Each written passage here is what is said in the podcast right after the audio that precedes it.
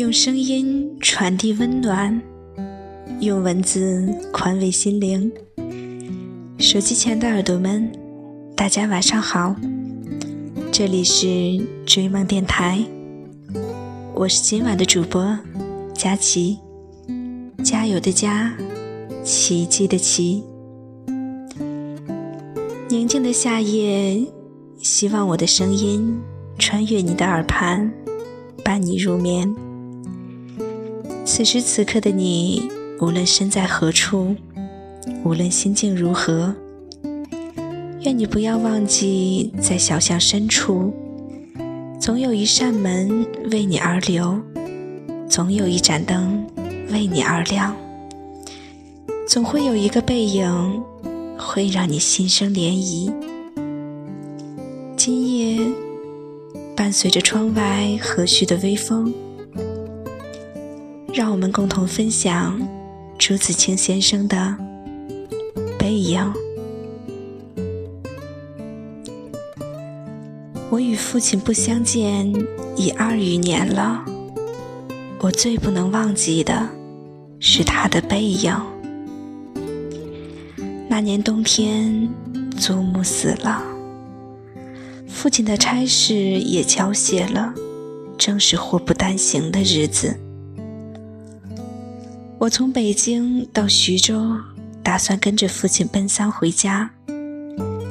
到徐州见着父亲，看见满院狼藉的东西，又想起祖母，不禁簌簌地流下眼泪。父亲说：“事已至此，不必难过。好在天无绝人之路。”回家变卖点质，父亲还了亏空，又借钱办了丧事。这些日子，家中光景很是惨淡，一半为了丧事，一半为了父亲赋闲。丧事完毕，父亲要到南京谋事，我也要回北京念书，我们便同行。到南京时，有朋友约去逛游，勾留了一日。第二日上午便需渡江到浦口，下午上车北去。父亲因为事忙，本已说定不送我。叫旅馆里一个熟识的茶房陪我同去。他再三嘱咐茶房甚是仔细，但他终于不放心，怕茶房不妥帖，颇踌躇了一会儿。其实我那年已二十岁，北京已来往过两三次，是没有什么要紧的了。他踌躇了一会儿。终于决定还是自己送我去。我再三劝他不必去，他只说不要紧，他们去不好。我们过了江，进了车站，我买票，他忙着照看行李。行李太多了，得向小夫行些小费才可过去。他便又忙着和他们讲价钱。我那时真是聪明过分，总觉他说话不大漂亮，非自己插嘴不可。但他终于讲定了价钱，就送我上车。他给我拣定了靠车门的一张椅子，我将他给我做的紫毛大衣铺好座位。他嘱我路上小心。夜里要警醒些，不要受凉。又嘱托茶房好好照应我。我心里暗笑他的愚。他们只认得钱，托他们只是白托。而且我这样大的年纪，难道还不能料理自己吗？唉，我现在想想。那时真是太聪明了，我说道：“爸爸，你走吧。”他往车外看了看，说：“我买几个橘子去。”你就在此地，不要走动。”我看那边月台的栅栏外有几个卖东西的等着顾客。走到那边月台，需穿过铁道，需跳下去又爬上去。父亲是一个胖子，走过去自然要费时些。我本来要去的，他不肯，只好让他去。我看见他戴着黑布小帽，穿着黑布大马褂，身青布棉袍，蹒跚地走到铁道边，慢慢探下身去，尚不大难。可是他穿过铁道，要爬上那边月台就不容易了。他两手攀着上面，两脚在向上缩。他肥胖的身子向左微倾，显出努力的样子。这时，我看见他的背影，我的泪很快地流下来了。我赶紧拭干了泪，怕他看见，也怕别人看见。我再向外看时，他已抱了朱红的橘子往回走了。过铁道时，他先将橘子散放在地上，自己慢慢爬下，再抱起橘子走。到这边时，我赶紧去搀他。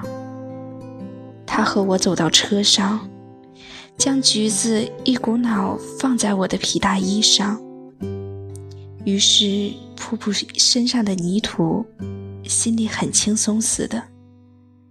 过一会儿，说：“我走了，到那边来信。”我望着他走出去，他走了几步，回过头看见我，说：“进去吧，里边没人。”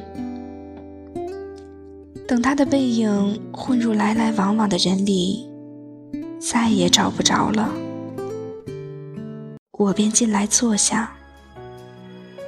我的眼泪又来了。他少年出外谋生，独立支持，做了许多大事，哪知老境却如此颓唐。他触目伤怀，自然情不能自已，情郁于中，自然要发之于外。家庭琐屑。便往往触他之怒。他待我渐渐不同往日，但最近两年不见，他终于忘却我的不好，只是惦记着我，惦记着我的儿子。我北来后，他写了一封信给我，信中说道：“我身体平安。”背膀子疼痛厉害，举箸提笔诸多不便，大约大去之期不远矣。我读到此处，在晶莹的泪光中，又看见那肥胖的青布棉袍、黑布马褂的背影。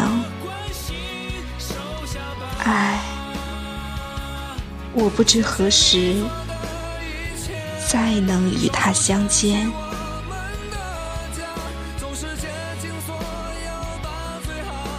随着时间的流逝，总会有一天，曾经健壮的父亲不再有足够的力气将你举到肩上，望着那略显佝偻。且沧桑的背影，愿我们每一个人都能够在年少时便读懂父爱。每一个父亲都是奇迹，他们用爱为我们创造着世界，用双手支撑起整个家庭。在此父亲节来临之际。衷心的祝愿每一位伟大的父亲幸福安康，笑容洋溢。今天的故事就到这里，感谢您的倾听，让我们下期节目再见。这里是追梦电台，祝各位晚安。